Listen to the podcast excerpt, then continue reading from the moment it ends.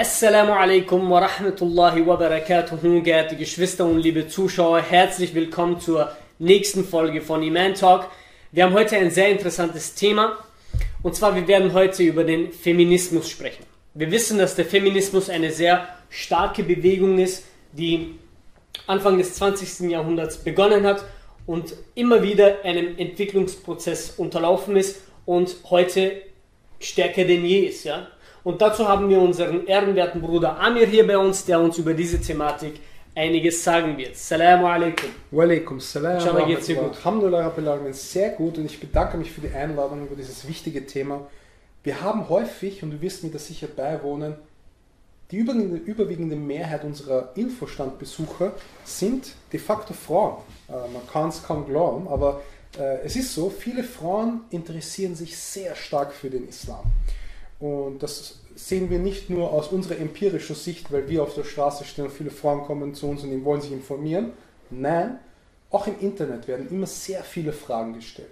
Beispielsweise der Umgang von Propheten mit Frauen, Kindererziehung, Rolle, des, Rolle der Frau im Islam. Und Alhamdulillah, ein, ein nicht zu kleiner Teil meines Studiums war über die sogenannte Gender Science, Genderforschung, ein Teilgebiet des Feminismus. Und im Rahmen dieses Studiums habe ich mich sehr äh, mit der Kategorisierung des Feminismus auseinandergesetzt. Feminismus, der Feminismus, so wie du das erwähnt hast, ist eine gesellschaftliche, aber auch politische Bewegung. Jeder hat das Wort schon mal gehört, Feminismus. Oder jeder kennt sogenannte Feministen. Das Ziel des Feminismus ist, ähm, die Unterschiede und die auch Benachteiligungen von Frauen in einer patriarchalen Gesellschaft, das heißt in einer Gesellschaft, wo es Männer dominiert ist, diese Nachteile ähm, auszumerzen. Das ist, würde, würde man sagen, das Ziel, der grundlegende Ziel. Und vor allem der Kampf gegen das Patriarchat, sogenannte Also, dass man das Patriarchat schwächt. Exakt. Kann man das Nee, so sagen? Nee, stürzt. Also Okay. das Ziel, das definitive Ziel des, des Feminismus ist eine klassenlose, klassische marxistische äh, Gleichheitsebene, wo es keine Bevorteiligung oder Benachteiligungen von Männern und Frauen. Also eine absolute Gleichheit. Eine absolute Gleichheit. Und das ist der springende Punkt, da wir das Ziel unseres Vortrags oder Talks ist, diese absolute Gleichheit mal unter die Lupe zu nehmen. Okay. Abgesehen von dieser prozessualen Entwicklung muss man eingestehen, auch als Mann und auch als Muslim, dass der Feminismus in Zentraleuropa und weltweit sehr viele positive ähm, Errungenschaften nach sich gezogen hat. Da muss man auch fair und ehrlich sein. Beispielsweise das allgemeine Frauenwahlrecht oder die Partizipation an öffentlichen Ämtern hat der Feminismus geschaffen. Ja, also die Entwickler, die Formen, die Frauenbewegungen haben das geschafft. Vor 30 Jahren war es noch erlaubt, dass der Mann, ähm, pardon, vor 10 oder vor knapp um die 2000er Wende war es noch erlaubt, dass der Mann der Frau verbietet zu arbeiten in Österreich. Deutschland weiß ich jetzt Also nicht das genau. war gesetzlich verankert. gesetzlich verankert. Der Mann hat das Recht gehabt, das Arbeitsverhältnis der Frau aufzukündigen, wegen unehelichen Taten. Das hieß damals so, das hat jetzt nicht mit äh, körperlichen Sachen, das durfte die Frau nicht. Aber abgesehen davon, wir haben, wenn wir uns eine akademische Brille äh, annehmen, eine Situation der Gender Science in der ganzen, würde ich jetzt sagen, deutschsprachigen Raum. Gender Science ist jedem ein Begriff, bedeutet, würde ich jetzt mal sagen, Geschlechterforschung, aber auch Frauenforschung, da ist auch Feminismus dabei.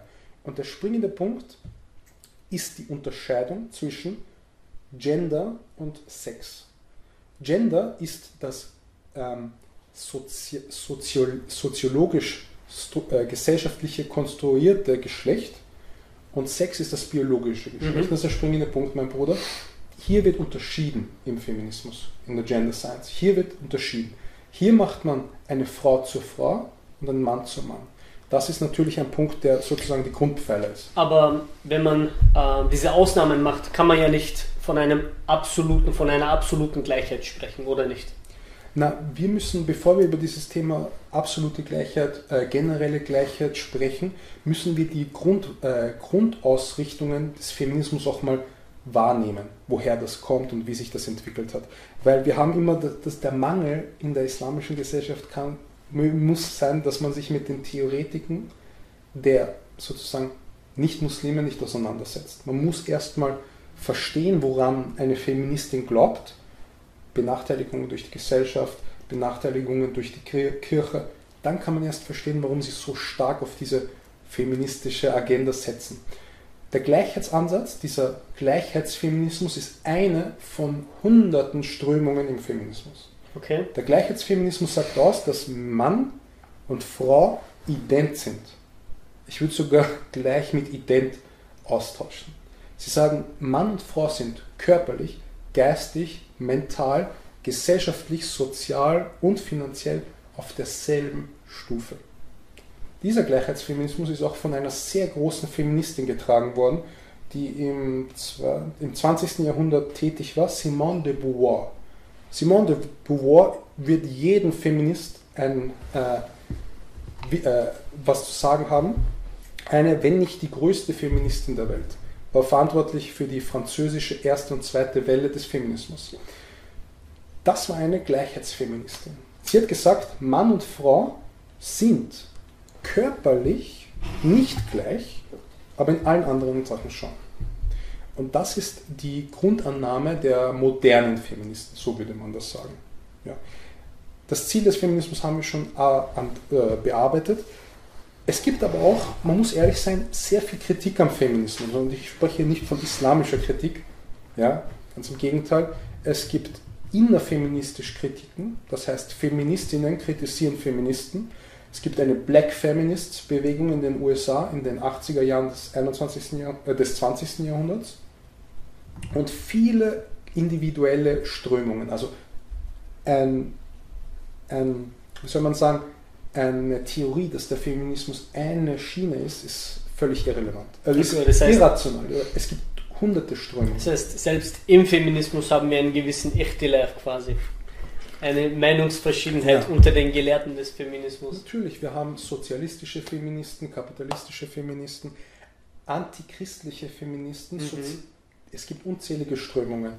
Es war vor kurzem eine, eine, eine, eine Volksabstimmung in Österreich, wo die feministische Bewegung eine Gesetzesnovelle gebracht hat. Und hier wurde kritisiert, dass der Feminismus vor 30 Jahren anders war als der Feminismus heute.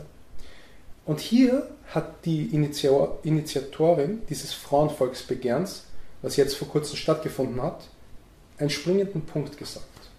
Sie hat gesagt, dass etwas sich verändert hat, etwas prozessiert hat, etwas sich entwickelt hat, etwas besser oder schlechter geworden ist. Und bevor wir über die islamische Perspektive sprechen, möchte man, muss man hier den Feminismus ähm, diskreditieren.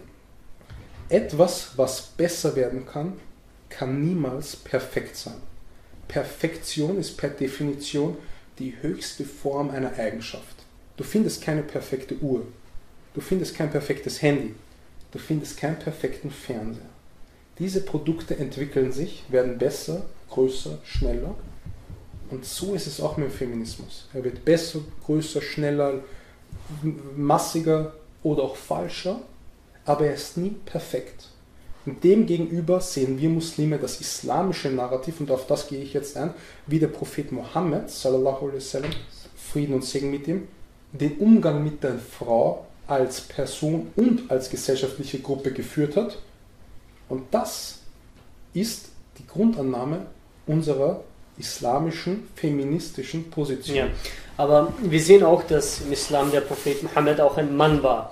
Ähm, wie ist es jetzt für eine Frau, ich, ich versuche jetzt mal auch ein bisschen Kritik Sehr wichtig, ja. Wie ist es dann für eine Frau, äh, jemanden als Vorbild zu nehmen, der ein Mann ist? Und ähm, wie kann man sich da identifizieren? Das ist eine hervorragende Frage, Achim. Bruder. Es gibt ein, Islam, ein Gesetz im Islam, das lautet, wenn ein Gesetz von Allah kommt, dass dieses Gesetz, wenn es nicht spezifiziert ist, für Mann sowie für Frauen gilt. Wenn es heißt, äh, richtet euer Gebet nach Mekka, da sagt man nicht, die Männer sollen nach Mekka richten, die Frauen nach woanders, sondern ein allgemeiner Befehl sollte immer allgemein aufgenommen werden. Wenn wir jetzt über die prophetische Tradition im Bereich Frau spre sprechen, Natürlich war der Prophet Frieden und Segen mit ihm ein Mann. Alle Propheten waren Männer. Das steht hier nicht zur Debatte. Aber das Vorbild eines Mannes ist nicht unmöglich als Frau wahrzunehmen. Im Islam sind alle Befehle, Gebote, Richtlinien sozusagen Akaid, auch die wichtigen äh, Gepflogenheiten, äh, für alle gültig, außer sie werden spezifiziert. Deswegen kann man nicht sagen, ich bin eine Frau und deswegen der Prophet Mohammed war ein Mann. Ich kann nichts mit dem anfangen. Das ist de, also islamisch ist das nicht richtig. Natürlich aus der feministischen Brille kann man sagen, ja, gibt auch Feministen, die Männer sind. Es gibt auch große, eine, wahrscheinlich die größte Feministin, die wir in Österreich haben, ist Conchita Wurst. Ja, mhm. Ein Mann, der sich als Frau verkleidet und so auftritt und möchte natürlich auch Frauen etwas mitgeben. Das ist auch möglich. Ein Mann ist nicht, es ist nicht unmöglich für einen Mann, für Frauen zu arbeiten. Aber jetzt möchte ich. Deswegen sitzen wir auch hier als zwei Männer und sprechen über diese Thematik, was Frauen betrifft. Nein, nein, das stimmt. Wir müssen uns vor Augen machen, dass der Prophet das beste Vorbild ist, so wie Allah es im Koran sagt. Und das auch zu den Frauen auch zu seinen Frauen. Und ich möchte nur zwei bis drei, vielleicht maximal vier kurze Geschichten den weiblichen Zusehern ans Herz binden, wie der Prophet Mohammed mit einer oder mit mehreren Frauen umgegangen ist. Es gab mal eine Situation, diese, diese Geschichte ist überliefert in, ähm, im äh, Al-Muslim, in Hadith-Sammlung von Muslim. Und zwar hatte der Prophet, Frieden und Segen mit ihm, die, seine bevorzugte Frau war Aisha, die Mutter aller Muslime. Und sie war eine sehr, sehr ähm, eifersüchtige Frau. Ja, Alhamdulillah. Ähm, und sie, hat, sie war mal so eifersüchtig, weil der Prophet immer sehr gut von seinen anderen Frauen gesprochen hat. Hat immer gesagt, Khadija hat das gemacht und so weiter. Ja, und das hat ihr nicht gefallen. Und einmal wurde gekocht und die Sahaba, die Gefährten des Propheten, waren im Haus des Propheten und Aisha, die, die beste Frau im Islam, oder eine der besten Frauen im Islam, ja, ähm, hat für die äh, Gäste gekocht und der Prophet sallallahu alaihi er hat über eine andere Frau gesprochen. Und aus Wut, aus Eifersucht hat sie das Essen fallen gelassen, vor seinen Gästen, in Anwesenheit des Propheten des Islams, zerbrochen. Aus Eifersucht. Was hat der Prophet gemacht? Hat der Prophet sie angeschrien, hat gesagt, was hast du da gemacht? So wie das einer von uns heute tun würde, Vorgriff geben. Das hat er nicht gemacht. Er ist auf die Knie in seinem eigenen Haus gegangen, hat die Teile der dieses, äh, dieser Schüssel zusammengesammelt und hat zu seinen Gästen gesagt, eure Mutter ist eifersüchtig geworden. Und ist zu seiner Frau gegangen und hat gesagt, du ersetzt die Schüssel und das war, das Thema war erledigt. Ein anderes Beispiel, wie romantisch der Prophet Frieden und Segen mit ihm zu seiner Frau war. Es kam eine Situation, wo, die, wo er und seine Frau gegessen haben. Und er hat den das Glas, den Krug, den Becher seiner Frau genommen, hat ihn gegen das Licht gehalten und hat versucht zu erkennen, wo die Lippenabdrücke seiner Ehefrau am, am Krug waren. Hat es untersucht, hat es gefunden, die Stelle, und hat an derselben Stelle wieder getrunken. Und hat den Becher dann vor seine Frau gestellt. Als Zuneigung, als romantische Zuneigung zu seiner Frau. Das, sind, das ist der Prophet Mohammed, woran wir glauben, in seiner Frauenwelt. Aber deswegen müssen wir als Muslime sehr selbstbewusst in dieser Thematik auftreten. Wenn wir sagen, dass der Feminismus, beziehungsweise wenn wir sagen, dass der Prophet Mohammed der beste Mensch war, mit den besten Eigenschaften und dem besten Umgang zu seiner Frau, dann war er auch nach, kann man sagen, feministischer Perspektive der größte Feminist der Welt. Hm. Der Prophet Mohammed war der größte Feminist der Welt. Wenn wir aber sagen, dass der Feminismus eine prozessuale, immer entwickelndere, ähm, sich an sozialen Strukturen anpassende, durch Regierung festhaltende äh, Systematik und Ideologie ist, die sogar divergent und gegensätzlich mhm. zum Propheten Mohammed ist, dann müssen wir sagen, dass der Prophet kein Feminist war. Und jetzt liegt okay. es sozusagen an uns, was wir damit ähm, tun. Ja. Das ist ein sehr guter Ansatz, Bruder. Vielen Dank dafür. Das ist auch sehr, sehr schön erläutert. Ähm, was ist jetzt so dein Fazit aus diesem Aspekt? Also wenn wir jetzt Feminismus und Islam, natürlich, wir haben hier ein entwickelndes äh, äh, Prozess. Und ähm, wenn wir jetzt das äh, im Kontrast betrachten, was würdest du als Fazit sagen äh, zu dieser Thematik? Wenn wir eine Art Conclusio, eine Zusammensetzung, eine Zusammenführung ähm, dieser Thematik auseinandersetzen, uns miteinander auseinandersetzen, dann müssen wir eins festhalten. Es gibt einen Gleichheitsfeminismus, der sagt, alle sind gleich. Oder, also wenn wir sagen, es gibt eine absolute Gleichheit, Mann und Frau sind absolut gleich, oder Mann und Frau sind generell gleich. Das heißt, glauben wir entweder an die absolute Gleichheit, die Gleichheit in allen Eigenschaften, in Summe aller Eigenschaften, oder glauben wir an die generelle Gleichheit, die Gleichheit, die sich unter anderem dadurch äußert, dass sie gleiche ähm, Privilegien haben können in der gesellschaftlichen Ordnung.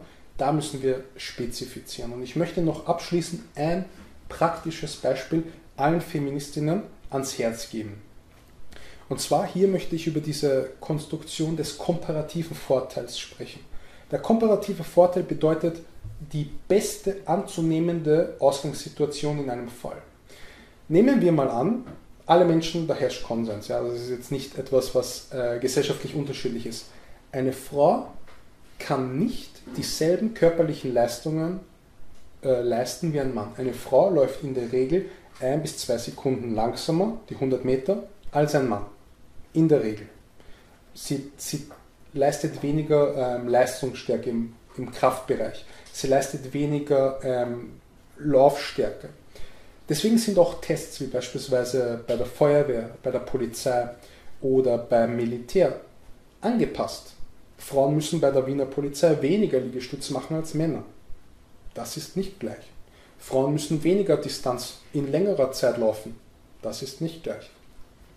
Jetzt möchte ich gerne diesen. Das heißt, wir haben hier eine generelle Gleichheit. Genau. Also wir können nicht von einem Absolut sprechen. Exakt, sonst wären ja diese ähm, Institutionen sozusagen ohne Ausnahme gleich. Je, ein Mann, ich bin mir jetzt nicht genau sicher, 23 Liegestütz muss ein Mann machen, um bei der Wiener Polizei arbeiten zu können. Am Stück, ohne Pause. Solange du willst. Brauchst, wenn du zwei Minuten brauchst, brauchst du zwei Minuten. Wenn du 14 Sekunden brauchst, brauchst du 14. Aber 23 ist Minimum. Bei der Frau sind es weniger, sind es 17. Verstehst du, hier sind die Unterschiede. Und jetzt möchte ich über ein unter anderem fiktives Szenario bieten, was aber sehr prägnant ist für eine, für eine Feministin, die das vielleicht sieht und sich die Frage stellt, welchen Weg folge ich? Anzunehmende Situation, möge Allah bewahren, aber dein Haus brennt. Das Haus deiner Familie brennt. Und du rufst die Feuerwehr und es werden dir zwei Angebote gemacht der Feuerwehrmann am Te Telefon sagt, ah, geben Sie mir Ihre Adresse, sagen Sie mir, was brennt. Und ich habe zwei Angebote für Sie. Ich schicke Ihnen unseren Männertrupp, der 30 Sekunden früher kommt, oder ich schicke Ihren Frauen, unseren Frauentrupp, der 30 Sekunden später kommt. Was würdest du wählen als Feministin? Ich bin mir hundertprozentig sicher, jede Feministin der Welt müsste in dem Moment akzeptieren, dass ihr Gleichheitsfeminismus in dieser Welt Nachteile für sie hat und Falsches und würde den Männertrupp bevorzugen und, selbst wenn sie es nicht sagt, in dieser einen Situation ihre, ihre Ideologie nicht die richtige ist. Das heißt, es gibt sequentielle Ausnahmen, wo der Feminismus nicht das Allheilmittel ist. Ja, der Feminismus hat viel gebracht, die Frauenbewegungen, das unterstützen wir, aber es ist nicht das Allheilmittel. Und abschließend muss man sagen, mein Schlusssatz ist, wenn wir etwas, was besser wird oder schlechter wird, als Grundlage unseres Lebensstils, unseres Glaubens, unserer Akida, unserer Glaubensinhalte nehmen, äh, ex equo den Feminismus an sich und unser Leben um den Feminismus bauen, dann müssen wir anerkennen, dass der Feminismus zeitlich, räumlich, intellektuell und temporär begrenzt ist und somit nie die absolute, transzendente Objektivität und Richtigkeit hat, die wir in Allah finden. Und, in, und du hast es, glaube ich, am Anfang erwähnt, Allah sagt, das hast du im folgenden Talk erwähnt, siehst du nicht diejenigen, die ihre Gelüste zu ihrem Rab nehmen, ihren Gott nehmen. Wir können sagen, wenn ein Feminist sagt, es ist eine Perspektive, dass der Feminismus viel für den für die Gesellschaft bringt, dem stimmen wir zu, aber er ist nicht das Zentrum unserer Glaubensinhalte und wir laden jeden Feminist und jede Feministin ein, über diese, über diese Gedankenkonstrukte, über diese Strukturen zu sprechen, weil wir davon überzeugt sind, dass der Feminismus ganz klare Mängel hat, ganz klar in einer äh, unterlegenen äh, Hemisphäre sich entwickelt und dass der Islam superior ist, dass die gesellschaftliche Ordnung im Islam übergeordnet ist, aber dass das nicht zu einem Gegeneinander führt, sondern zu einem sowohl als auch. Man kann Frauenrechte, so wie ich das erwähnt habe, einen gütigen Umfang, Umgang mit Frauen haben und ein praktizierender Muslim sein. Und man kann ein schlechter Muslim sein und ein schlechter Umgang mit Frauen haben. Man sollte nicht die Person am Glauben messen, sondern die Glaubensinhalte messen. Und da empfehlen wir den Islam. Alles klar. Das war ein sehr schöner äh, Endsatz. Ich bedanke mich. Ich finde, du hast uns sehr, sehr interessante Impulse gegeben, worüber wir reflektieren können.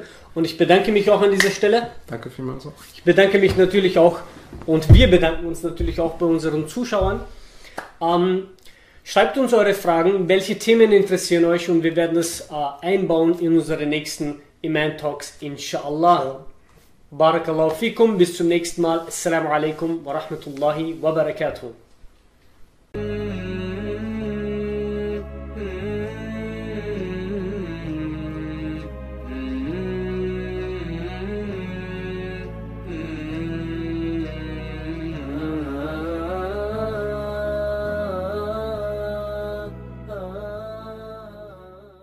Wenn dir diese Show gefällt und du noch weitere Gäste sehen möchtest, dann werde auch du ein Iman-Supporter und unterstütze unsere Arbeit langfristig. Profitiere von kostenfrei zugesendeten Dauermaterial und sieh Woche für Woche, wie deine regelmäßige Spende für die Dauer verwendet wird. Wenn du von Iman überzeugt bist, dann klicke jetzt den ersten Link in der Beschreibung und werde noch heute Iman Dauer Supporter. Danke vielmals.